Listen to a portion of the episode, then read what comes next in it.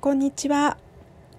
小さな幸せを毎日感じて終わらせたい。一日を終わらせたい。経理アドバイザーのしーちゃん先生こと三室志保です。今日は2回目の放送配信になります。ありがとうございます、えー、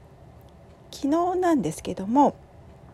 あの、まあ、経理アドバイザーといってもいろいろあの仕事のわからないとことかちょっとした不安だったりとかそういったところを解決したい。解決してあげたいなっていうところで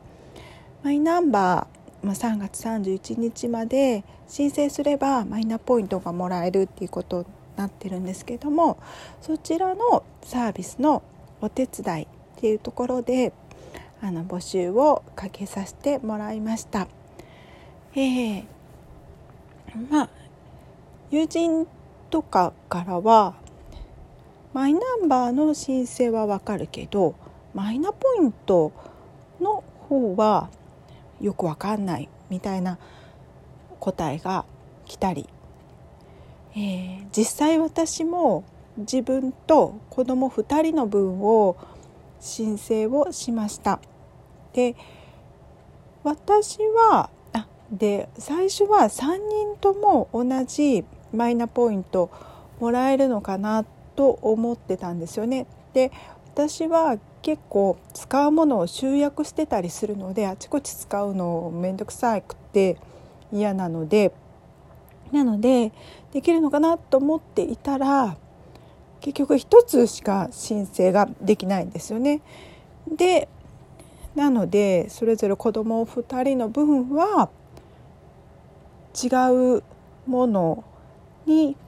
ポイントがつくように設定はしたんですけども、うん、あのマイナカマイナンバーカードの申請はスムーズというかそうでも、うん、あの特に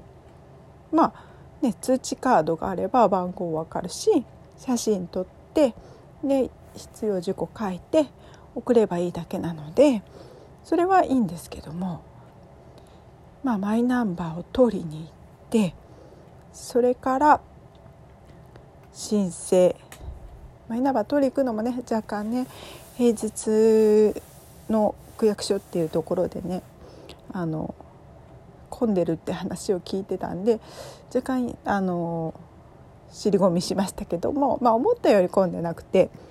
で、えーと、マイナポイントの申請ですねその後の。それが、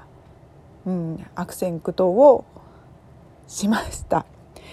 まああの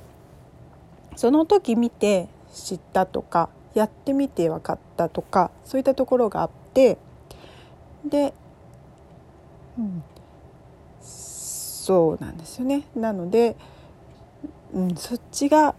面倒くさいなっていうところでしたなのでまあ友人が言うのも分からなくもないっていうかうんですねでもあの私の前の同僚で同僚って言っても大先輩なんですけどもう70過ぎてる方で